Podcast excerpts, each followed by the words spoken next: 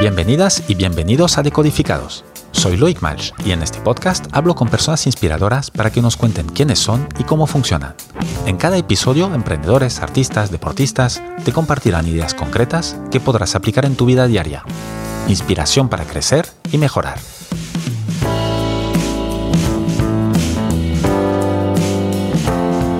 Mi invitado de hoy es Albert Esplugas, Ingeniero de telecomunicaciones especializado en programación de software, Albert vive en Seattle desde hace más de 10 años, casi los mismos años que lleva liderando proyectos de inteligencia artificial e innovación.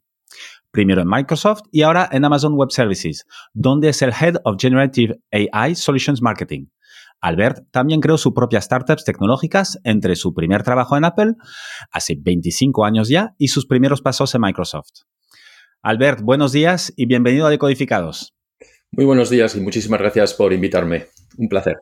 Bueno, primero de todo, muchas gracias por hacerme un tiempo en tu día. Ya son las siete y media en Seattle y ya te agradezco que compartas el primer café, no sé si eres de café o de té, eh, con nosotros. Eh, hoy quisiera hablar contigo, voy, voy, a plantear unos cuantos temas, a ver qué nos da el tiempo para esto. Eh, obviamente, inteligencia artificial y inteligencia artificial generativa, tu trayectoria desde Barcelona a Seattle, pasar de Microsoft a Amazon, innovar en gigantes de Internet y en startups y emprendeduría en general. Entonces, no sé, pues yo creo que todo esto se van a ir mezclando, pues iremos eh, adelante, atrás y, a ver dónde nos lleva esta, esta aventurita de, esta charla, ¿no? ¿Te parece, eh, ya que esto es un tema que, tú llevas desde el 2018, si no me equivoco, a full con inteligencia artificial? Correcto, sí, desde el 2018. Eh, ayúdanos para los que no estén, que, pues no sé, que hayan estado en una isla eh, aislados durante el último eh, año 2023. ¿Qué es la inteligencia artificial? Yo, yo, me gusta mucho definirla comparándola con lo que era anterior a la inteligencia artificial. Es decir, antes de la inteligencia artificial, cuando alguien quería hacer un programa con un ordenador, le tenía que decir exactamente qué es lo que tenía que hacer y decía, en el caso de que pase esto, debes hacer aquello. Tienes que coger estos datos y agregarlos, sumarlos, dividirlos, compararlos y muchas más operaciones mucho más complejas, pero había un humano que le decía al programa, igual que cuando hago una receta de cocina, iba diciendo paso a paso qué es lo que hay que hacer. Eso era la programación tradicional. Con inteligencia artificial le damos la vuelta y en lugar de tener que programar lo que hay que hacer, le damos los datos de origen y los datos de salida y el sistema es capaz de entender qué transformación hay que hacer para que de la entrada obtengas esa salida. Y una vez lo has hecho, eres capaz de hacerlo con otra información. Nadie ha hecho el programa. Simplemente le he dicho, si tú tuvieras esto de entrada, esto es lo que espero que me des de salida. Y el sistema automáticamente verá en los datos cuáles son las relaciones, los patrones, las transformaciones y será capaz de crear lo que llamamos un modelo. Eso es un modelo de inteligencia artificial no lo ha escrito nadie, no, es determinístico porque nadie ha dicho exactamente lo que pasaría, pero es con un grado de acierto muy elevado. Ese es otro punto importante. Cuanto mejor es la calidad de los datos, cuanto más datos tienes, mayor es el grado de acierto. Nunca es de un 100%, pero puede llegar al 99% y asumimos que eso es suficiente porque también cuando hacíamos un programa también los programas tenían errores. Eso es decir, el humano también se equivoca y casi más seguramente. Más. Por lo tanto, ya acertábamos que un 99%, un 98, un 95 era suficiente y de repente vemos la capacidad de crear programas sin que nadie los programe a base de absorber datos e intentar buscar esos patrones. Esto es la inteligencia artificial tradicional, el machine learning que se llama, y es el que durante mucho tiempo ha sido el que ha estado pues, dominando toda la transformación de inteligencia artificial. Y luego, si acaso hablamos de inteligencia generativa, que es, que es algo distinto. Claro, porque hay ¿qué, diferentes tipos de inteligencia artificial tenemos? ¿Tenemos solo estos dos o hay más subtipos? ¿O cómo los, los eh, categorizarías tú? Yo diría que inteligencia artificial es una y única, es decir, es, la definición de todo aquel sistema informático que emula la inteligencia humana eh, y que es capaz de hacer tareas como hacemos los humanos. Eso es la inteligencia artificial. Y bajo inteligencia artificial hay distintas eh, aproximaciones tecnológicas. El Machine Learning es uno de ellos y dentro del Machine Learning, que hoy en día prácticamente es el 90% de la inteligencia artificial es Machine Learning, pero bajo Machine Learning hay muchas categorías. Deep Learning, Um, sistemas de, inferencia. Hay muchos sistemas bajo esa categoría de Machine Learning que ya son más detalles técnicos de cómo se implementa a través de lo que llaman redes neuronales esos sistemas informáticos. Normalmente, quien trabaja en inteligencia artificial no tiene por qué llegar a esos niveles porque las herramientas ya le proveen esos niveles de abstracción. Claro, al final realmente es la máquina no sé bien si piensa por ti o tú, eh, eh. Em, es decir, el, rol, el rol del humano aquí, del informático, porque ya lo has enfocado desde el inicio, digamos, como programadores, eh, ¿qué, ha pasado? ¿Cómo ha evolucionado esto? ¿Ha pasado de picar código a pensarlo todo a pensar qué tiene que decir, no? A, a pasar de picar código y decirle exactamente lo que había que hacer a ser capaz de encontrar los datos que necesita para darle a ese sistema para que aprenda y decirle cuáles son las cosas que debe terminar. Es decir, yo te doy un datos en los que hay, imaginemos una hoja de cálculo con un millón o diez millones de líneas y hay 50 columnas, yo de esas 50 columnas diré, la que yo quiero que tú preveas es esta de aquí, que es la temperatura que va a hacer en Seattle dentro de una semana.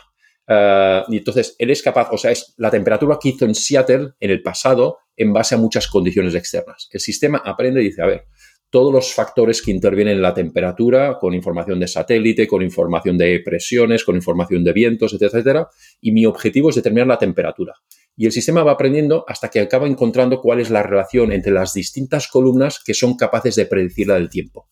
Una vez ha encontrado esa aproximación, yo digo, muy bien, ahora te doy las, todos esos datos, los 49 columnas de los datos de hoy, y, y prevéme cuál va a ser la temperatura. Y entonces él aprovecha ese mismo modelo y es capaz de prever la temperatura que haya. Esa es un poquito la aproximación, por lo tanto, el programador lo que tiene que darles datos buenos, datos de calidad, datos que no tengan vallas, que no estén descompensados y por tanto sean, sean, sean correctos y, decirle cuál es la variable que debe determinar o las variables que debe determinar y luego intentar distintas aproximaciones, porque cuando entrenas el modelo hay distintas aproximaciones en cómo entrenarlo, modelos matemáticos, digamos, y muchas veces las herramientas son capaces de determinar cuál es la mejor aproximación y otras veces es mejor que el humano, digamos, vaya haciendo distintos intentos con distintas aproximaciones hasta que encuentra que el máximo nivel de, uh, de, acierto. Ese es el objetivo, digamos, un modelo que tenga un modelo de acierto lo más elevado posible y que pueda,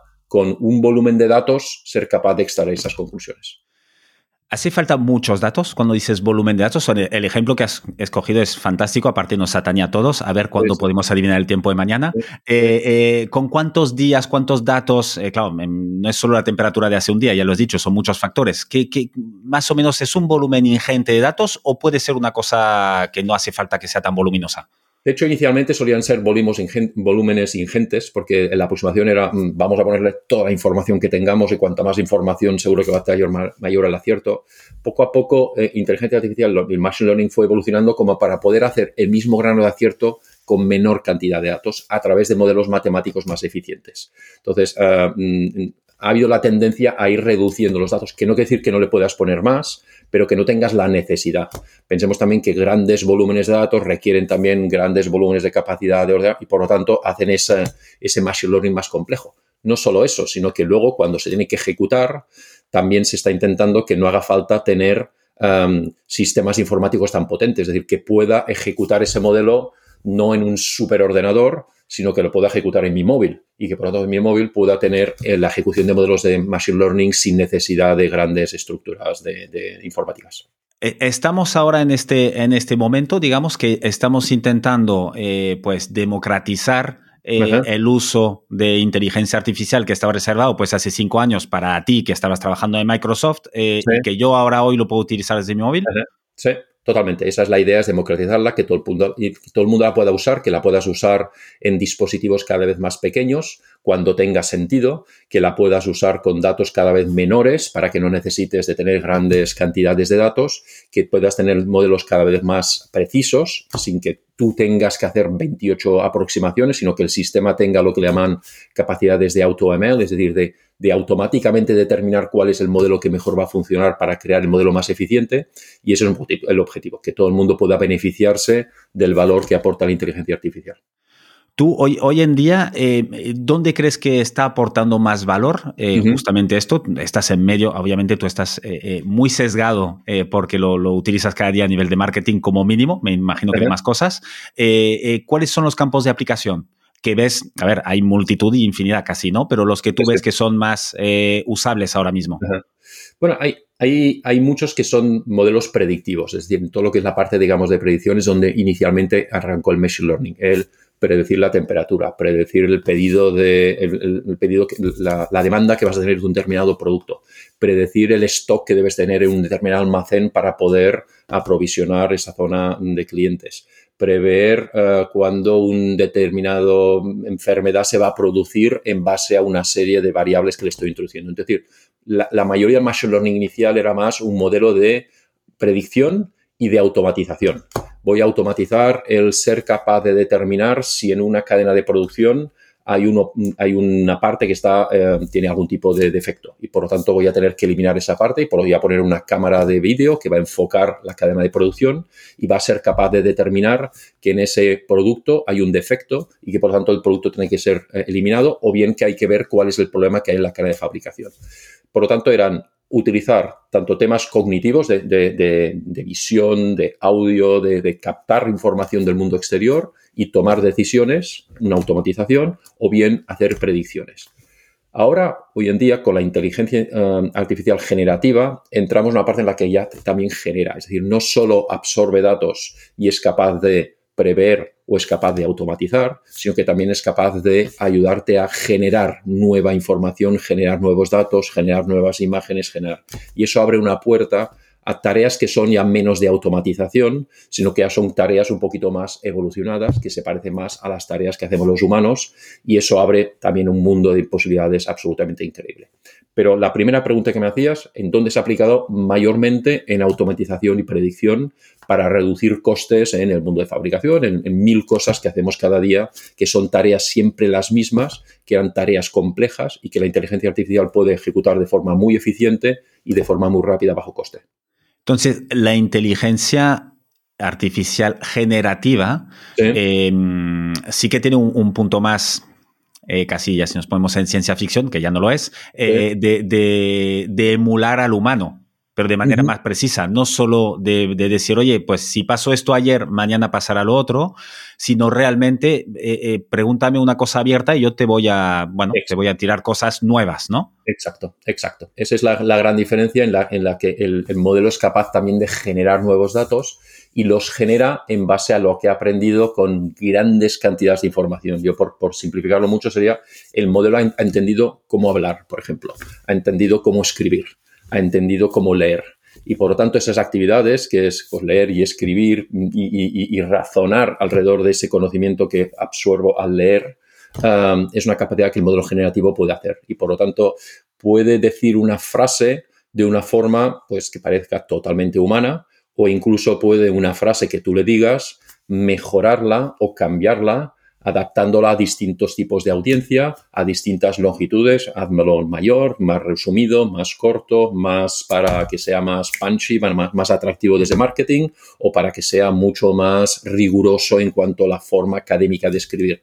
Y eso que los humanos también podemos hacer, pero que debemos aprender, digamos, el sistema lo ha aprendido a base de absorber grandes y grandes, grandes cantidades de textos y de documentos y de imágenes que le hacen que el sistema ha aprendido. Yo creo que el mejor palismo es, le he enseñado a leer y escribir y ahora sabe leer y escribir y lo ha hecho en base a millones de información que ningún humano habría leído ni que ningún humano habría escrito, digamos, para generar y por lo tanto ahí es donde nos aventaja. Siempre nos aventaja en el volumen y en la velocidad. Esas son las dos capacidades que siempre es más, más fuerte la inteligencia artificial. El volumen. Un ejemplo sería radiografías. Yo puedo tener un médico que mira radiografías para determinar si hay un cáncer de pulmón en base a una radiografía. Ese médico puede hacerlo en mil, diez mil, cien mil imágenes a lo largo de su vida. Si yo tengo un sistema que lo puedo entrenar con 100 millones de imágenes, ni que sea por volumen, ha visto muchas más. Y por lo tanto, su grado, y le han dicho, y esta era cáncer, esta no era cáncer, esta era cáncer, le he entrenado diciéndole cuáles eran positivos, cuáles eran negativos, con mucha mayor imagen. Por lo tanto, ese sistema va a ser muy preciso, más preciso que lo que pueda ser un humano, porque tiene más volumen y además lo va a hacer más rápido, porque puede ver la imagen y en mucho, en, en menor tiempo ser capaz de decir positivo o negativo. O ayudar a un humano a poder hacer esa tarea de forma mucho más rápida, que el humano pueda dar la supervisión, que es lo que los humanos tienen que dar a los sistemas, mientras que la herramienta, la máquina lo que hace es acelerar el proceso y, ayudar, guiar en esa decisión en base a la información que tiene. Claro, me estás, me estás diciendo esto y, ¿qué, será de los pobres médicos, porque, eh, eh, claro, si, y los médicos es el ejemplo, eh, habrá miles como este, pero en este caso queda muy claro, claro, si la máquina es mejor para interpretar una radiografía, si la máquina le puedes enseñar a incluso ser mejor dándote la noticia, porque al final es eso, oye, dámelo en un todo más humano tal, ¿dónde van a quedar los médicos? Yo pienso que, quedan en todas partes. Primero porque, porque la, inteligencia artificial es muy buena en una cosa para que lo que hemos preparado, en una cosa específica. Y le puedo enseñar muchas más cosas, pero siempre será muy bueno en cosas individuales. El humano es muy bueno en en la totalidad de esas cosas. Quizás en algunas, es decir, yo, siempre me imagino la, imagen de un círculo. Es un círculo, el humano es un círculo. La inteligencia artificial somos que fueran pinchos que salen de ese círculo. Son, sí, soy muy bueno mirando la radiografía. Ya está, ahí es mi especialidad. Yo soy muy bueno en ver la radiografía. No me cuentes en, en, escuchar al paciente, en entender al paciente desde un punto de vista más holístico, en entender otras variables que intervienen eh, para, para que ese paciente, sus condiciones socioeconómicas, su entorno, sus anteriores enfermedades, es decir, el humano es muy bueno en ser bueno en todo hasta un punto, digamos, en un 80% en todo, mientras que la máquina será muy buena en 150%, pero en cosas determinadas. Nunca cerrará el círculo completo. Eso es lo que se le llama la inteligencia, eh, general intelligence, que es cuando una máquina es capaz de ser tan o más inteligente que cualquier humano. No estamos ahí, no estaremos ahí en breve, pero en cambio, en esos puntos sí. Y por lo tanto, lo que tenemos que ver es cómo trabajamos con ellas. Vamos a trabajar con máquinas y ese es nuestro futuro, digamos, colaborar con ellas y por lo tanto que ese médico, con la ayuda de esa máquina, sea capaz de centrarse en las cosas donde más valor va a aportar que seguramente no es determinar si en una radiografía hay un cáncer o no, esto es un elemento que la máquina puede hacer, pero cómo voy a tratar al paciente, cómo voy a comunicar con el paciente, cómo voy a gestionar eh, ese proceso de curación con ese paciente, cuáles son las opciones que tengo encima de la mesa, dependiendo de el paciente, el lugar, el país, la situación, eh, mil cosas que intervienen que la máquina no iba a pensar. Lo que pasa es que, Albert, me estás diciendo todo esto y yo eh, me viene a la cabeza que sí que la máquina va a ser capaz de hacer esto. Porque si le metes los datos, si le metes los datos, eh, pues yo qué sé, eh, tú estás en Seattle, pues de lo que pasa en Seattle, los enfermos que ha habido, cómo se han tratado, cuáles han sido los resultados y tal, y, hacemos lo mismo aquí en Barcelona, con la idiosincrasia de aquí, con los cambios de datos de aquí y tal, pues por la misma regla de tres te va a dar una, un, resultado mejor que cualquier médico. Van a ser más, pero no va a ser todas. Y luego hay otro factor, y es el factor humano y el factor de credibilidad. Es decir, es, es el factor de trato del paciente como persona, de persona a persona, y la, la conexión que se crea ahí, y el saber entender y el, y el ir más allá en tipo de tareas que ya no son puramente racionales, sino que son ah, tareas y que son tan importantes en la gestión de ese paciente como puedan ser. Entonces, hay que ver cómo nos complementamos y, quizás hagamos un poquito el paralelismo. Es decir, yo cuando, antes de que existían los ordenadores, los contables tenían un libro y apuntaban en el balance las entradas, las salidas, hacían las sumas, dedicaban un montón de tiempo a apuntar esa información, clasificarla, sumarla, ir haciendo los balances, etcétera. Eso era la contabilidad hace años antes de que apareciera el ordenador. Apareció el ordenador y de repente todas esas tareas de cálculo numérico y de, mantener los balances, pues se automatizaron. ¿Qué pasó con el contable? Pues que su tarea pasó de ser una tarea más, más, más sistemática, más repetitiva, a empezar a hacer más aproximaciones de cómo voy a poder hacer una gestión más eficiente de ese cash flow, cómo podría poder hacer la inversión. Es decir, subimos porque la máquina iba automatizando, digamos, cosas. Aquí debe ser la misma aproximación. Sí, la máquina va a poder hacer cosas que parecen aparentemente muy inteligentes, pero que lo aparecen aparentemente la máquina no es inteligente, la máquina es capaz de hacer cosas que parecen cada vez más inteligentes y que me van a ayudar a mi humano a poderme centrar en tareas de más alto nivel o en tareas más de tener una visión de extremo a extremo del problema, no individual, y que además me van a permitir tener también esa parte más humana, que es la que nunca vamos a perder y la que siempre nos va a diferenciar y la que siempre va a hacer que un humano siempre va a escuchar más a un humano o un humano va a tener una mayor conexión con un humano en cualquier proceso de enseñar, de tratar a un paciente o de tomar una decisión empresarial. En, esto del, mundo laboral, que va a haber una revolución, obviamente, em, sí que, se, percibe o, bueno, parece bastante claro entre los expertos de que va a ser muy distinto a las últimas revoluciones, ¿no? De que, han quitado muchos trabajos poco cualificativos, pues lo que decía, el contable era cualificado, ¿no? Digamos, el, trabajo, pero no, era más que apuntar números.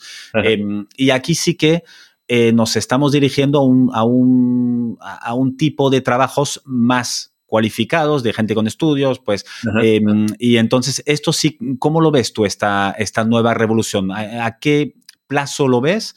Y ya nos has dado un poco una pequeña muestra eh, de, por dónde van los tiros según tú con el mundo médico, pero yo que sé, a nivel de marketing, por ejemplo, que tú eres un experto de esto, ¿cómo, cómo lo ves a cinco años vista? Yo, pienso que la mejor forma de entenderlo es la que estaba comentando previamente, es lo que supuso la entrada del ordenador en el mercado laboral en los años 1980, digamos, cuando apareció el primer PC y de repente las empresas lo adoptaron. Todos al principio, los que estaban en ese momento en el mercado laboral, dijeron, mm, ¿esto qué es? Eh, esta máquina que me han puesto aquí al lado y ahora tengo que aprender a ver cómo funciona, etcétera, etcétera. Pero llegó un momento en que se dieron cuenta que o empezaban a entender cómo utilizar esa máquina para hacer redactar documentos, hacer presentaciones, hacer cálculos y hacer tal, o simplemente su productividad y su capacidad pues, pues estaría muy inferior al del resto de personas y se quedarían fuera. Aquí va a pasar exactamente lo mismo y yo pienso que es un país muy bueno. Estamos dando al humano un nuevo ordenador, llamémosle de esa forma, como el PC que tuvimos hace un montón de años, que ahora es hiper capaz de hacer muchas más cosas y que vamos a tener sí o sí que aprender a trabajar con él es mi, mi compañero de trabajo y voy a tener múltiples de esos compañeros de trabajo ayudándome y yo lo que voy a hacer es intentar buscar esas tareas que seguramente son más intrínsecamente humanas, las que además normalmente me suelen producir más satisfacción porque son más humanas, y aprender a trabajar con él. Voy a ser un 30% más productivo con la ayuda de esa tecnología y por lo tanto todas las empresas, todas, van a tener que adoptarlo sí o sí porque si no la adoptan simplemente se van a quedar un 30% menos productivas que las otras y van a estar fuera del mercado. Eso pasó también con la informática. Las empresas que no adoptaron la informática tradicional, la de los años 80, pues simplemente desaparecieron porque no eran competitivas, porque los otros eran capaces de hacer las cosas más rápidas, más, más precisas y más eficientes. ¿Es una transformación? Sí, va a ser una transformación de todo el mercado laboral porque afecta, como comentabas tú, a todo tipo, pero ese el ordenador también entró en el mundo del abogado, en el mundo del médico y en el mundo del profesor. Es decir, no eran pura automatización de robots en la cadena de fabricación, era también una parte más de, la capacidad, digamos, humana. Esto es lo mismo, pero es una supercalculadora que es capaz de hacer muchas más cosas y que además vamos a intentar vamos a tener que aprender a trabajar con esa tecnología y eso va a superar una serie de retos. Es decir, em, igual mi cliente, si yo soy un comercial, algunos de mis clientes van a ser asistentes electrónicos que gestionan los pedidos de una empresa. Y yo voy a tener que aprender a venderle a humanos y a venderle a estos sistemas que hacen sistemas de compra para otros. Y eso va a producirse mucho. Es decir, el hecho de que va a haber la colaboración y el concepto, no le quiero llamar robot porque no son robots, pero de esos entes inteligentes, digamos, que están participando dentro de las empresas y que en una empresa pues, pues van a ser clave para que la gente sea más productiva. Y, ese va a ser el impacto que va a tener a, muy corto plazo además. Tú en el día a día, ¿qué, qué, usáis vosotros eh, a nivel de herramientas de, de IA generativa? Bueno, todas las empresas utilizan, tanto a nivel de la que hablaba de la tradicional, temas de forecasting, todo el temas del forecasting de ventas o forecasting Amazon, una estructura logística increíble para distribución, pues todos esos modelos de previsión de dónde tienen que estar cada uno de los distintos objetos para que cuando tú en Amazon compras ese producto lo tengas al cabo de, de menos de 24 horas, eso requiere una logística y una previsión muy fuerte, todo eso Machine Learning. Eh, todos los sitios donde se almacenan todos los productos, ahí hay un montón de robots que van gestionando todo el packaging. Eso también, evidentemente, es Machine Learning. Cuando uno eh, está en la parte de se van las tiendas estas que hay bastantes de que puedes comprar sin pagar, pasar por, por el cajero, sino que coges los objetos, te los llevas y adiós, pues eso también es pero luego también en, nuestro día a día empezamos a utilizar esas herramientas más generativas para decir, bueno, tengo este mensaje de marketing de este producto, pues eh, cómo puedo adaptar este mensaje para distintas audiencias, para distintos mercados, para distintas industrias y lo puedes pasar por un modelo generativo y te va a proponer múltiples ideas de cómo podías presentar ese mensaje para esos mercados y tú como humano vas a seleccionar la que tú prefieras pero te vas a ahorrar el proceso de tener que pensar en todas las combinaciones o si tienes que hacer un social post de un nuevo mm, producto que hemos lanzado y que tienes la página web que describe el producto, le puedes decir al modelo generativo, quiero que me generes un social post de, este producto que está en esta página.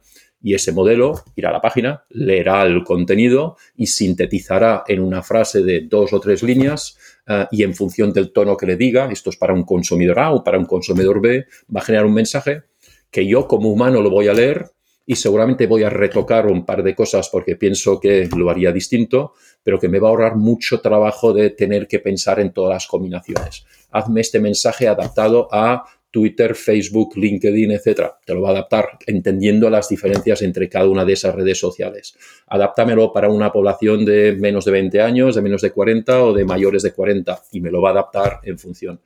Me está ahorrando un montón de trabajo que no es que no sea capaz yo de hacer, lo puedo hacer, pero lo va a hacer mucho más rápido yo simplemente voy a tener que tomar la decisión del que más me gusta y hacer el pequeño ajuste final que el humano, ese toque final que el humano va a querer dar. Entonces, esas son áreas en las que ya lo estamos usando, generar imágenes, generar eh, textos, como hablaba previamente, y luego toda la parte más tradicional de automatización y predicción. Y esto, él va aprendiendo si tú cada vez le vas eh, enseñando, oye, de los 10 que me has dado, este es el que más me gusta, eh, va iterando y me mejor que llegue un momento que ya casi no, hará, no hará falta que le retoques nada.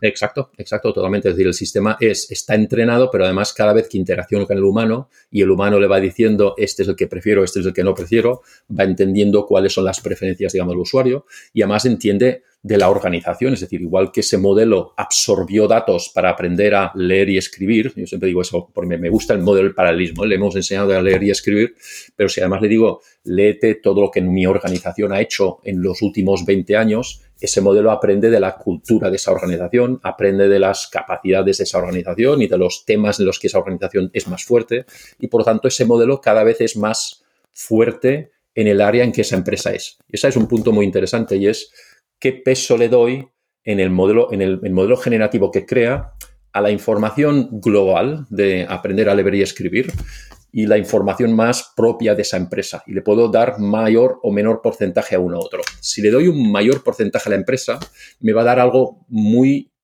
parecido a lo que me diría cualquier trabajador de esa empresa. Si le doy peso al externo, me va a salir con ideas un poquito más random, ideas un poquito más creativas. Y habrá momentos en que me interesará la creatividad y habrá momentos en el que me va a interesar más el, el ser más formal, más tradicional. Es muy interesante porque en función de qué peso le des y qué porcentaje de lo que se llama alucinaciones le permitas, pues va a poder crear cosas más creativas o cosas más formales y hay momentos que nos interesa uno o que nos interesa otro. Tú en tu día a día, ¿qué, eh, ¿cuánto lo utilizas? Es decir, ¿utilizas ChatGPT? Utiliza, bueno, no sé si en Amazon nos dejan, me imagino que sí, cuanto más eh, uséis cosas, mejor, ¿no? Nosotros eh, tenemos nuestros propios modelos y no se llaman ChatGPT, que estos de otros, de otros, pero sí tenemos nuestros propios modelos y, con esos modelos que utiliza Amazon, que tiene múltiples, además la aproximación que ha tomado Amazon es, en lugar de usar un solo modelo, vamos a, usar todos los que podamos y vamos a ver en función de cada caso cuál es el modelo que es más eficiente. Porque hay muchos modelos generativos y algunos son muy buenos haciendo temas de letras, otros son muy buenos haciendo temas de, de racionalidad, digamos, de, análisis de datos, otros son muy buenos en generación de imágenes y entonces lo que te permite es ir jugando con los distintos modelos para ver cuál es el que mejor se adapta a cada uno de los casos de uso y no hay restricciones siempre y cuando sea un entorno cerrado. Es decir, lo que nadie puede hacer, y ese es el gran peligro de las empresas, es utilizar una herramienta de consumo como ChatGPT y estar introduciendo ahí, hazme un resumen de este plan estratégico que vamos a hacer el año 2025, que lo estamos pensando ahora. Bueno, pues, pues si lo metes en un sistema que es externo, que es además un sistema de consumo, etcétera, pues está simplemente con las preguntas, simplemente mirando las preguntas, yo ya puedo decir deducir qué es lo que está haciendo esa empresa.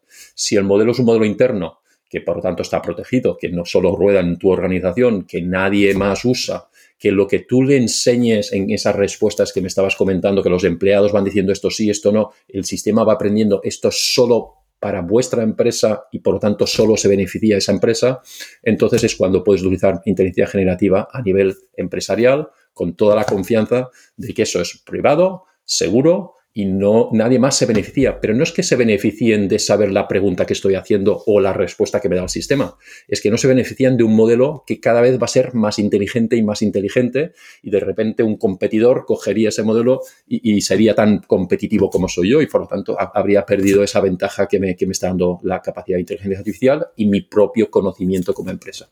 ¿Y cómo haces esto si no eres Amazon? o Microsoft. O... perfectamente, no. Lo que haces es simplemente vas a esas empresas como Amazon, dices yo quiero el modelo y entonces lo que se crea es una copia del modelo que es solo para ti y que en esos momentos está totalmente aislada del resto del mundo, digamos, y que tú, igual que cuando tú antes decías voy a subir todos mis datos de facturación y de clientes en una aplicación que está en la nube. Bueno, pues evidentemente esos datos son tuyos, de nadie más, y tú tienes ahí todos tus clientes y todos tus pedidos, y tus competidores no lo verán nunca ni aprenderán de eso tal. Siempre ha sido así. Los modelos de cloud siempre están basados en una división total entre clientes y totalmente segura. Lo mismo, ese es mi modelo. Me imagino como esa especie de ente formado que voy entrenando, entrenando, entrenando. Es mío y por contrato con la empresa que provee el servicio, más un montón de mecanismos tecnológicos de seguridad, eso está aislado, está encriptado, está solo conectado con la empresa, nadie más accede y no hace falta que lo tenga en mis propios sistemas, cosa que no tendría sentido porque requiere de mucha capacidad de cálculo numérico y mucha capacidad de storage. Y, porque el modelo de cloud es un modelo económicamente mucho más aventajoso que cualquier modelo tradicional on-premise. Es decir, si yo quiero hacer esto en, pues, mi empresa, que somos 30 personas, eh, y quiero utilizar por lo que comentabas antes, ¿no? Para marketing, vamos a crear cosas o tal, pero necesito muchos conocimientos de programación, tal, necesito eh, que alguien me lo haga, o es relativamente fácil conectarme a Amazon. Exacto. Y, no, quiero hablar de productos porque el objetivo de esta charla no es, no es, un objetivo, digamos, comercial, pero me voy a Amazon, contrato un producto que sacamos hace poquito y simplemente mm, tengo ya mi cuenta y digo, venga, ahora quiero que empieces a aprender de mis documentos y le voy a poner en una especie de, de directorio, digamos, lo voy a conectar con todos los ficheros de, información de, productos, de documentación técnica, de ofertas, todo el conocimiento que tenga la empresa, lo voy a conectar con ese modelo. Y el sistema va a empezar a leerlo todo y absorberlo todo. Lo voy a conectar con mi eh, sistema de gestión de oportunidades, mi CRM. Lo voy a contar con, con mi ERP. Lo voy a contactar con mis sistemas de intranet que tenía, con mis servidores de ficheros, con mis sistemas de correo electrónico, con mis sistemas de gestión de facturación, con todo y va a absorber ese conocimiento, y ahora ya, veo dónde viene tu pregunta, pues la siguiente pregunta es, evidentemente, respetando las individuales de cada persona, es decir... Sí, ya estoy teniendo miedo ya. Claro, claro. Has oído la palabra correo electrónico y en ese momento dice, uy, esto ya es. No, si eso respeta los mismos sistemas, es decir, cuando tú accedes a tu correo electrónico, ya sabes que tu compañero de trabajo no está accediendo a tu correo electrónico. ¿Por qué? Porque tú tienes un usuario, tú tienes un acceso, tienes un password, tienes una prioridad y por tanto tú accedes a tu información y accedes a la información corporativa en función de quién eres y qué privilegios tienes acceso. Lo que hay que hacer con los modelos generativos es que la respuesta que el sistema te va a dar será la que tus derechos de acceso te permiten saber. Y ejemplo muy simple es, si yo le pregunto cuál es el sueldo del director general, pues evidentemente la respuesta es no puedo darte esta respuesta. ¿Por qué? Porque yo no tengo acceso a esa información. Pero si el director general pregunta cuál es mi sueldo, le voy a dar la información porque él sí tiene. Pues lo mismo aplicado absolutamente a todos. Si yo le digo, ah, búscame en qué momento puedo hacer una reunión entre estas personas y eh, por favor hazme un resumen de la última reunión que tuvimos y lo mandas a los distintos asistentes, él tiene que saber cuál es la reunión, quién eran los asistentes, cuál fue el audio de la reunión que decidimos que grabaríamos y por tanto tenemos el audio, hará una transcripción de ese audio, hará un resumen de la reunión, lo mandará a todos los distintos participantes de esa reunión y luego me programará una reunión mirando los calendarios de todo el mundo y mandando peticiones por si la aceptan o no la aceptan. Ese proceso, que lo podría hacer un humano, pero le iba a dedicar un cuánto tiempo, lo puedo hacer ahora eh, de forma inmediata. ¿Qué me permite eso? Dedicarme a otras tareas que son las que yo pienso que aporto más valor, mientras que el sistema de gestión de esa especie de asistente personal que tal, se está encargando él y, está haciendo todas esas tareas y esas tareas hoy en día ya son más que posibles. Es que es alucinante eh, eh, directamente. Realmente es, es de esas cosas que incluso los que vamos con tecnología y tecnología toda mi vida, dices, wow, wow, wow la capacidad, de que yo pueda coger el audio de una reunión, lo mando a un sistema, automáticamente es una transcripción, me hace un resumen y me dice, esto es la, opinión de esta persona, esta es la otra persona, estas son las decisiones que se tomaron y estas son las tareas que tienen.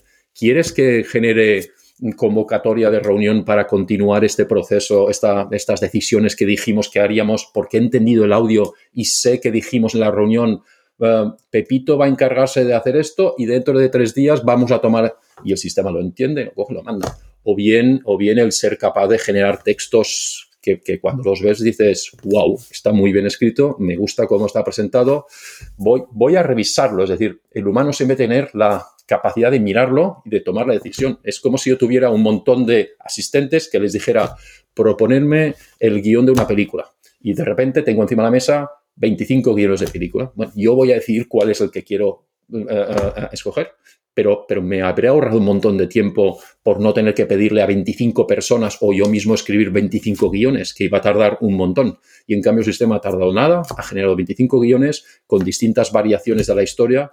Ese es uno de los factores que también va a acelerar la innovación, porque la generativa va a ser capaz de crear ideas de cosas innovadoras pero muy rápido y a un coste muy bajo. Y por lo tanto, de repente, si una empresa iba a poner encima de la mesa cinco ideas y a tomar la mejor, ahora puede poner 100 ideas y seleccionar la mejor, con el mismo tiempo, con menos tiempo y con menor coste. Por lo tanto, también acelerar la innovación por la capacidad de generación de ideas variadas, a bajo coste, y que luego el humano decida cuál es la que quiere o piensa que tiene que implementar.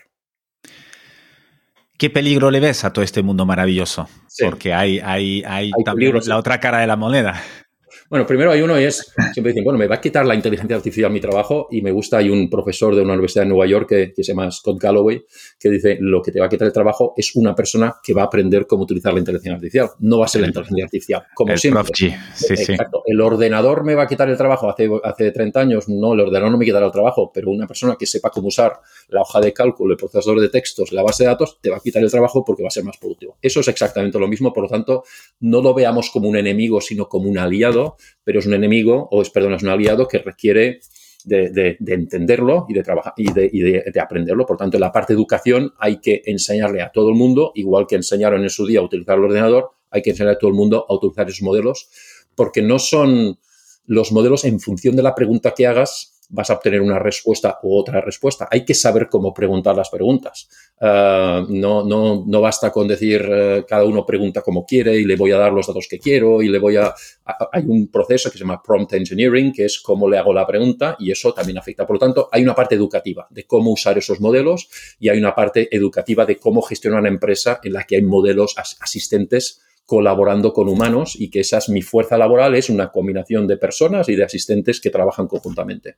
y tú dirías que tenemos, perdón, que te corte, pero es que es un tema ahí, eh, eh, tú dirías que cada uno, eh, ya no solo a nivel personal, ¿no? Pero pues yo gestiono una empresa, es mi responsabilidad y deber como, como de, de liderar la empresa, de hacer que todos los que estamos dentro estemos dedicando un tiempo a aprender inteligencia artificial, las herramientas absolutamente, además es existencial. Es decir, es uh, Gartner le llama esto lo que llaman el everyday AI. Es decir, esta va a ser, eh, lo, vamos a darlo por sentado. Es decir, o, adoptas esas tecnologías en tu día a día y consigues ese 30% de incremento de productividad, que es mucho, porque un 30% es mucho, o imagínate cómo tú vas a competir con otra empresa que es un 30% más productiva que ti. Estás fuera de mercado en menos de seis meses. Por lo tanto, todas las empresas sí o sí tienen que adoptar estas tecnologías, tienen que enseñar a sus trabajadores a trabajar con esas tecnologías. Los trabajadores lo van a necesitar tanto en esa empresa como en la empresa en la que se vayan pasado mañana, por lo tanto también va a ser en su punto de vista de carrera un elemento totalmente imprescindible.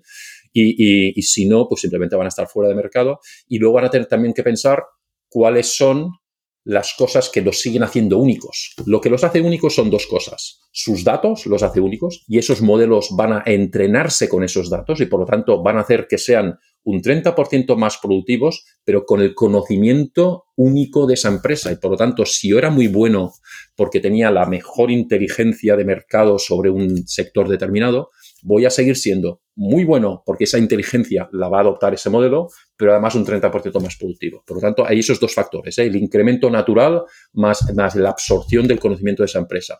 Y segundo, um, si no lo hago, simplemente me voy a encontrar que los otros van a ser más rápidos, que los otros van a poder potenciar más el conocimiento que tenían de su empresa y yo me voy a mantener en lo más tradicional de personas intentando hacerlo lo mejor que puedan, compitiendo con personas que colaboran con agentes inteligentes que son evidentemente mucho más rápidos.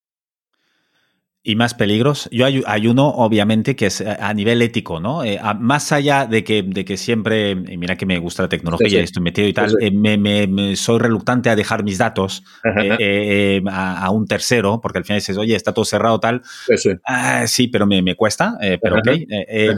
y luego hay un tema ético, ¿no? De, de, de, cómo se puede utilizar, hasta qué punto, cómo te, hasta qué punto puedes confiar de lo que, de lo que recibes de esto. ¿Cómo lo planteas tú esto?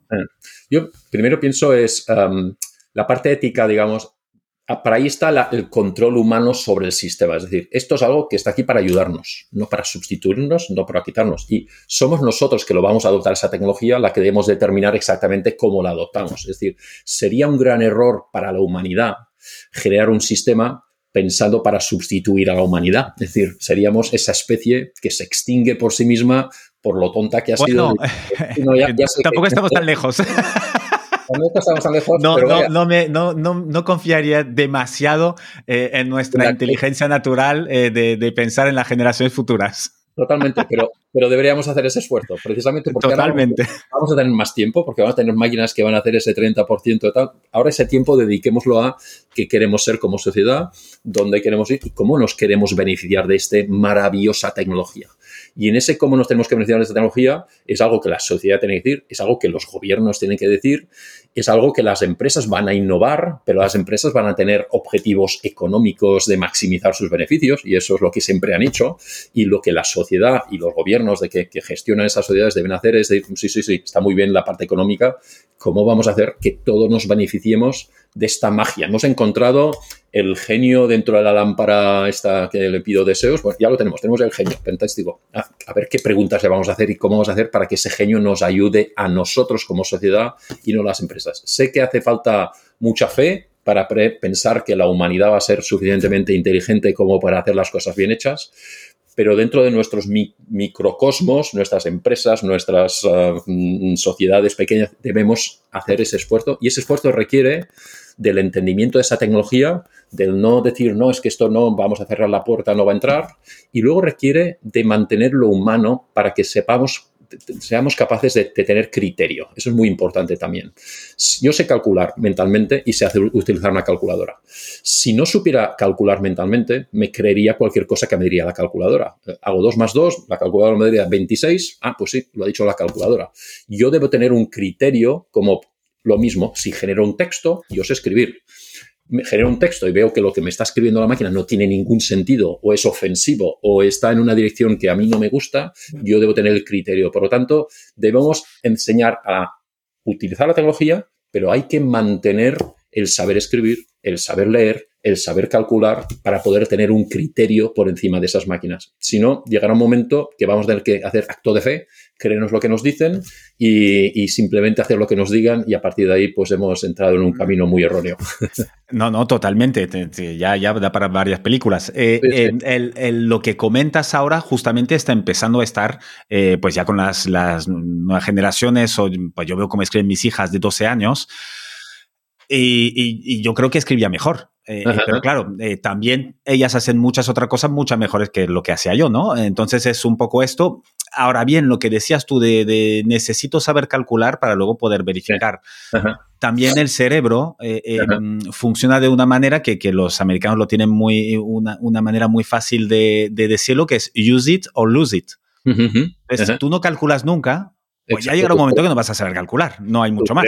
su cerebro se atrofia y no tendrás esa capacidad. Exacto. Ya nos pasa con el, con el Google Maps o el Maps que estés utilizando. ¿Dónde voy? Pues no sé, porque no me lo ha dicho el aparato, no tengo batería. Ya está, ya estoy perdido. Esto es un camino que por eh, lo, mm, bueno, por lo facilones que somos, por lo lazy que es el ser humano en general, es el camino directo que solemos coger.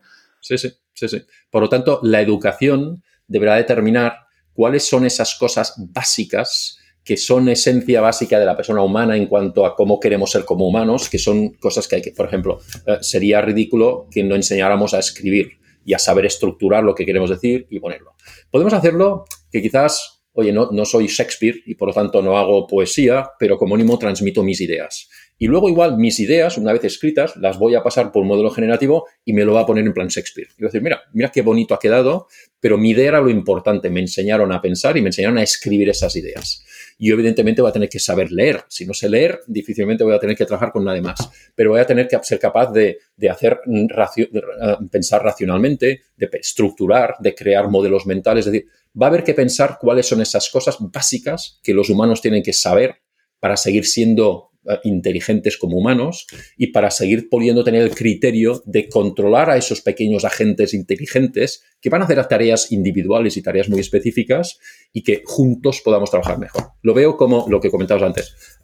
quizás tu hija, pues quizás no escriba como Shakespeare, porque en el mundo actual, pues mando un mensaje, escribo cuatro cosas y ya está, pero si necesita generar un texto que es Shakespeare, va a poder pasar ese mensaje por el módulo y generar el Shakespeare. Y cuando alguien que quiera leer documentos tipo Shakespeare crea, va a entender perfectamente lo que esa persona quería decir expresada en el lenguaje que quería, que es ese lenguaje tipo Shakespeare. Y en cambio, ese mismo mensaje lo voy a poder transformar en una cosa muy simple o en una historia para niños. Oye, este mensaje lo quiero contar para un niño. Créeme una historia para niños que, que, que deje este mismo mensaje y lo voy a hacer.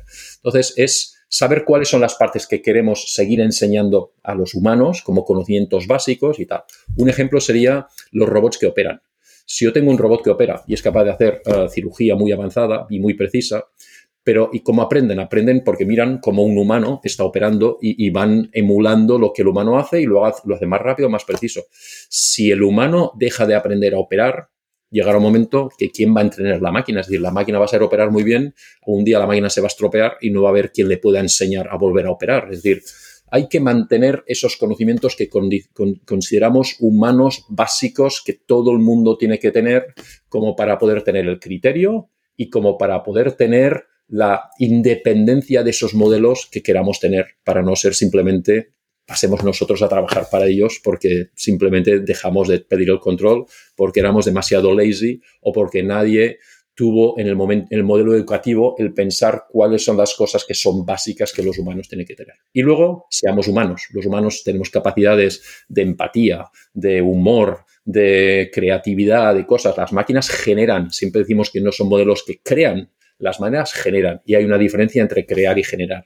Generar es un proceso de automatización, de generar algo, mientras que crear tiene unos elementos creativos eh, que son intrínsecamente humanos la dejaré porque eso da para otro podcast eh, cómo podemos eh, eh, hacer la, que la educación consiga cambiar un sistema que no ha cambiado en 100 años, que ahora lo cambiemos de arriba abajo, pero eso es otra historia. Em, cuando hablas ahora justamente de la, de la, de la inteligencia general, ¿no? Que, que, em, ¿Cómo le has dado el nombre? Que es pues, crear, generar, en lugar de crear, sí, la Generar en lugar de crear. Claro, ahí yo creo que es el miedo intrínseco que tenemos todos, los no iniciados, es eh, eh, pues esta peli que ahora ha salido de The Creator, ¿no? Que ya, ya directamente hay otra especie. Hay los humanos y hay, pues, no me acuerdo cómo lo llaman ahí en la película, ¿no? Pero que son, tienen apariencia humana y son superhumanos a nivel cerebral porque piensan más rápido, tienen más información y tal. ¿Tú crees que esto eh, eh, ¿cómo, te lo pregunto? Eh, ¿Tú crees que esto puede llegar a ser posible para ser factible? Mm. para ser sencillo, digamos. Nos, porque hemos visto muchas de esas películas y porque nos parece alucinante algunas cosas que estos modelos hacen, unimos las dos cosas y pensamos que estos sistemas son más inteligentes de lo que realmente son. Y eso es una trampa en la que caemos todos y, que además mm, es, casi es interesante, ¿no? Hemos creado ya unas máquinas que son tan inteligentes y la realidad es que estamos a mucha distancia de eso.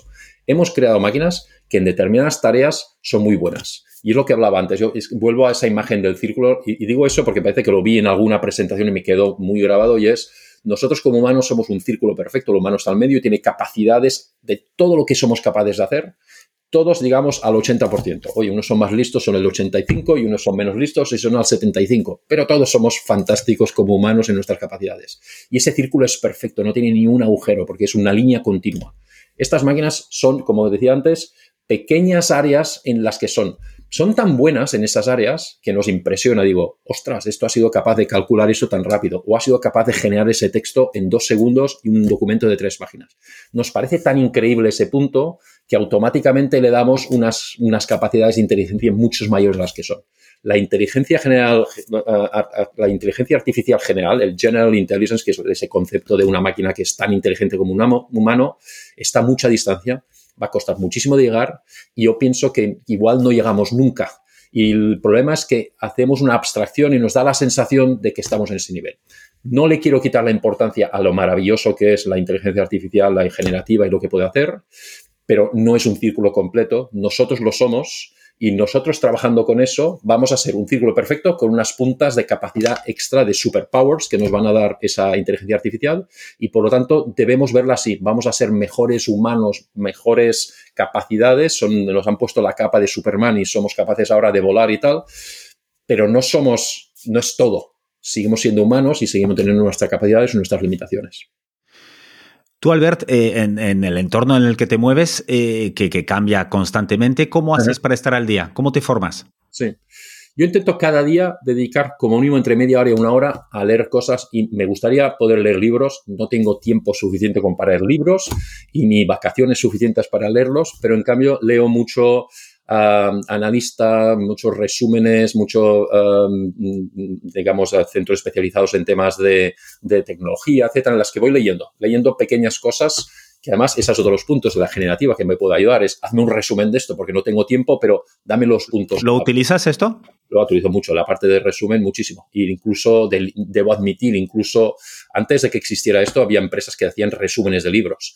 Entonces, eh, a mí siempre me sentía muy mal, pero decía, a ver, la diferencia entre no leerlo o leer como mínimo el resumen, seguro que con el resumen absorbo más. Y por lo tanto, ¿he leído el libro? No, no lo he leído, pero sé los puntos claves que el libro quería transmitir no han quedado grabados en mi cerebro de la misma forma que si hubiera leído el libro. Porque al leer el libro te va acompañando y va, añadiendo una serie de elementos que hacen que eso se quede más grabado en tu cerebro. Pero bueno, el conocimiento resumido lo tengo. Eso es lo que intento. Cada día, media hora, una hora, leer resúmenes de cosas, leer cosas que, que me permitan disfrutar de aprender cada cosa días. A mí, a mí mi gran placer es ese, es aprender cosas nuevas y si no puedo aprender algo nuevo cada día, no me puedo ir a dormir, tal, tal como dice ese refrán. El, algunos de estos eh, artículos o tal, bueno, fuentes de información que nos quieras compartir. Sí, yo utilizo mucho um, Garner. Garner es uno de estos analistas que en el sector empresarial tecnología, uh, pues tienen un montón de analistas especializados en distintos temas y, es, un poquito parecido a lo que decíamos antes. Tienes a 150 o 200 o 250 analistas, cada uno de ellos especializados en algo, siendo capaces de resumirte la esencia de lo que debes saber en cada una de esas áreas. Eso es brutal. Es como tener. Y por eso, cuando tengamos esto, esos. Esto les queda, les queda poco, ¿eh? Esto les queda poco. pero no les va a quedar poco. Van a ser capaces de, hacer más todavía. Es decir, si eran capaces de hacer ocho documentos al año de, estos profundos, pues ahora van a poder hacer 25. Entonces, mm, no les queda poco. Les queda poco de hacer solo 8, porque van a hacer 25 con la ayuda generativa pero sus capacidades siempre estarán por encima porque van a ser más globales ese ciclo. Entonces, lo encarne lo leo mucho y luego también mucho la, la, gente del MIT tiene el MIT Technology Review, también está muy bien, cada día estoy en uno de estos newsletters que recibes y cada día son cosas, algunas cosas son más de humanas, otras más de empresa, otras más de tecnología. También me gusta mucho el conocimiento muy horizontal. Uno de los problemas que la gente que venimos de ciencias o de tecnología es, que soy muy bueno en un tema de tecnología, en machine learning. Eh, normalmente eso no es bueno. Es muy bueno, precisamente lo que nos hace humano es ese círculo. Por lo tanto, intenta tener quizás no tantos conocimientos súper, súper, súper en algo, pero más horizontal. Había, leí una vez un artículo de gente que hacía innovación y lo hacía a base de leerse papers de distintas áreas tecnológicas de innovación. Los leían, no sabían mucho de uno ni del otro, pero al leerlos todos se les ocurría ideas de cómo unir una cosa a la otra. Ahí es donde hay una capacidad humana muy buena, que es decir, no hace falta que seas el súper experto en un tema, porque la máquina lo va a ser más. Intenta ser suficientemente bueno en todos ellos como para poder conectar los puntos y unir y tener esa fotografía, decir, ostras, pues si conectamos esa innovación con esa innovación, tenemos algo completamente distinto que a nadie se le había ocurrido antes. De los pocos libros que tienes tiempo de leer, algunos que te han quedado ahí especialmente y que sueles regalar, recomendar. Sí, Yo siempre recomiendo tres ah, ah, porque me, gustan y, diría que no son la típica respuesta de quien da respecto a libros más profundos en los cuales necesitaría más tiempo para leer, pero son libros muy de tipo muy práctico.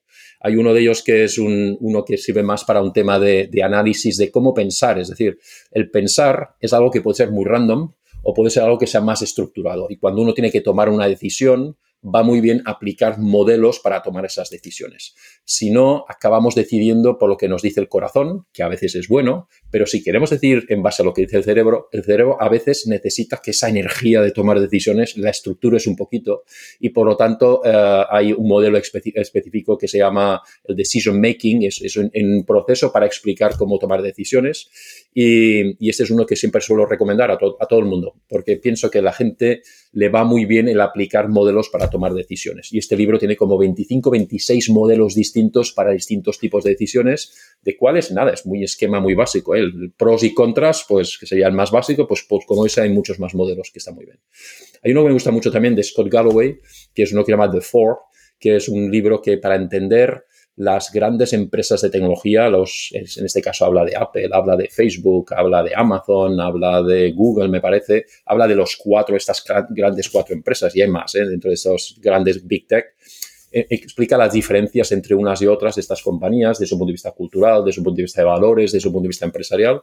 Lo recomiendo mucho para quien esté interesado en cómo es el mundo en estas grandes empresas y cómo, y cómo competir con ellas, porque él básicamente lo que enseñaba era cómo competir con estos monstruos cuando tú eres una empresa que no tienes ese acceso a ese dinero, a esa capacidad, cuáles son sus puntos fuertes y sus puntos débiles. Y luego también hay otra que es una que era de, modelos de, organización de empresas, es decir, para entender cómo funciona la empresa, crea también una serie de modelos. cualquier empresa se puede abstraer en unos modelos que son muy simples, que este libro explica, de relación con clientes, relación con proveedores, relación con em, eh, empleados, tus activos, los productos que vendes, de dónde obtienes los márgenes, cuáles son las fuentes de ingresos, para hacer un, un mini análisis de cualquier empresa y ver como cuán fuerte es esa empresa, cuáles son sus puntos más fuertes y por dónde podrías competir con ella. Este también está muy bien, se llama Business Model Generation, de un profesor eh, que se llama Alexander Osterwalder y que explica cómo son eh, las empresas a un nivel de abstracción que te permite compararlas muy bien uh, unas con otras. Ah, excelente. El, el Scott, Scott Galloway, un fan, un fan de su, newsletter y tal. Sí, sí, sí, sí, Un podcast y todo. Y bueno, además, tiene, por ejemplo, es una persona inteligente que llega a unas conclusiones, la forma en que lo transmite, el, ser a veces un poco provocativo, es lo que hace que a ti te guste, a mí me guste tal. Esto es una cosa que una máquina también podría decirle, oye, explícame eso y hazlo de una forma provocativa.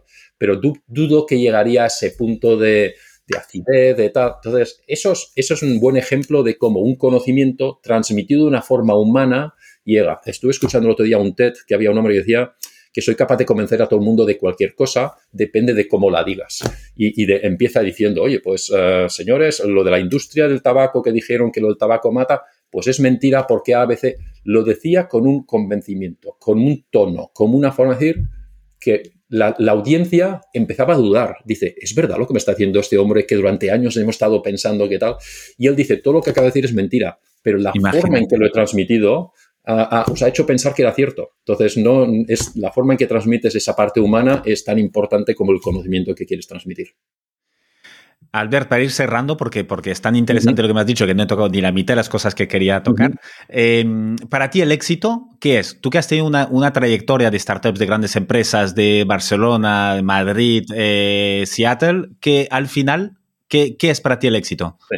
Para mí el éxito es algo muy individual. Ah, para mí el éxito es esa sensación de estoy contento de haber hecho lo que me apetecía, me siento orgulloso de haber hecho eso, aunque quizás nadie se fije, quizás nadie me lo reconozca, es decir, mi éxito no depende de los otros, sino depende solo de, mí mismo y, eso me da una ventaja, digamos, y es que presciendo más de la opinión de los otros, pero es la satisfacción del trabajo bien hecho, la satisfacción de te tenías un reto, lo has trabajado, y has conseguido el resultado. O había un área que querías aprender y la has aprendido. O, has hecho algo y te has dado cuenta que la gente le ha gustado porque la gente sonreía cuando lo presentabas. Esa pequeña satisfacción que te da el pensar, venga, que lo he hecho bien, me, me auto como cuando ibas en la escuela y hacías los deberes y te, daban y decías, pero en ese caso los deberes lo está haciendo un profesor. No, tú hacías un trabajo y decías, estoy contento de ese trabajo. Lo entregabas, igual no te ponía una buena nota, pero tú estabas contento. Pienso que, la, que, el, que, que eso, el éxito lo defines tú mismo y que no hay que ser extremadamente ambicioso para poder tener una, una, sensación de éxito. Simplemente yo he hecho lo que quería, de la forma que quería y lo he conseguido y he subido un escalón más y un escalón más y un escalón más y cada vez soy un poquito, no mejor, sino avanzo en ese camino del conocimiento. Última pregunta. Si tuvieras la oportunidad de poner un mensaje en unas lonas gigantescas delante de escuelas, de todas las escuelas del mundo, las de Estados Unidos, las de aquí, eh, para que lo viera todo el mundo, los que pasan delante sencillamente, los que entran, los que salen, ¿qué, qué pondrías ahí? Yo ahí pondría que el conocimiento es la base de, de, la humanidad. Es lo que nos hace libres, es lo que nos es un superpower el conocimiento, que por lo tanto la escuela es como el sitio fantástico que es el inicio del aprendizaje y del inicio del conocimiento, aparte de la familia evidentemente y de los amigos, que, que entre en esa escuela con humildad. Es decir, lo peor para el conocimiento es la sensación de que lo sé todo. Y, me encanta lo famoso de solo sé que no sé nada, pues eh, cuanto más sabes, menos sabes. Y esa humildad esa mente abierta para que poder aprender nuevas cosas sin estar cerrado es un punto que también debe enseñarse. Es decir, entra con humildad, entra con pasión, porque el conocimiento es una magia que, se, que te, se apodera de ti y que te va a producir maravillas de sensaciones y de crecimiento en tu vida. Entra con humildad y luego entra sabiendo que esto es seguramente la mayor inversión que vas a poder hacer, que es el conocimiento. Si algo vas a poner en es el conocimiento te da libertad, pero te da también un tesoro que te va a ayudar en mil cosas en tu vida y también nos va a dar el ser más humanos, es decir, la gente empatiza y, y respeta los unos a los otros y nos creamos como mejor sociedad a través del conocimiento. La falta de conocimiento suele llevar a, comportamientos, digamos, que son antisociales y que son muy individualistas, de éxito individual por reconocimiento, y eso no nos lleva como sociedad madura a ningún sitio. Si toda la sociedad pudiera tener acceso libre a una educación de calidad y las profesores supieran poner esa, esa semilla de pasión de aprender cosas. Y luego que también que piensen que el conocimiento no se acaba nunca, no es algo de la escuela y que tengo ya mi título y anda, ya está, sino que vas a estar aprendiendo toda la vida, por lo tanto, mejor encuéntrale el placer de aprender porque lo vas a tener que hacer durante el resto de tu vida, porque el mundo cambia tan rápido que es imposible uh, quedarse paradito con los conocimientos que uno tiene. Totalmente. Eh, pues es una maravillosa forma de acabar. Muchísimas gracias por tu tiempo, Albert, y por compartir con nosotros tu conocimiento y esta pasión que llevas dentro y la sabes expresar muy bien eh, por lo que te, a lo que te estás dedicando, que es lo que está haciendo cambiar el mundo a una velocidad brutal. Perfecto, pues muchísimas gracias, un placer estar aquí con vosotros y, y, sí, realmente muy motivado por lo que el futuro nos trae. No le demos la idea de que esto es un enemigo que nos va a matar, pero por otro lado, eh, pensemos también que esto es algo que va a transformar y que entre todos debemos entenderlo lo suficiente como para tomar las decisiones correctas y luego sacarle. Tenemos el genio de la lámpara mágica, lo hemos encontrado, vamos a hacer las preguntas correctas y a usarlo de una forma correcta para que todos nos beneficiemos de ello. Fantástico, muchas gracias. Un placer, encantado, hasta luego, chao. Muchas gracias por haber escuchado este episodio hasta el final. Te quiero pedir una cosa más antes de que te vayas. Puntúa el podcast y ponme un comentario. Te tomará solo un minuto y me ayudará un montón para poder continuar con más entrevistas inspiradoras. Hazlo ahora, que ya sabemos todos lo que pasa cuando lo dejamos para más tarde.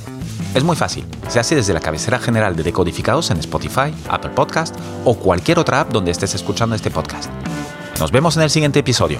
Mientras tanto, sé feliz y cuídate. Un abrazo.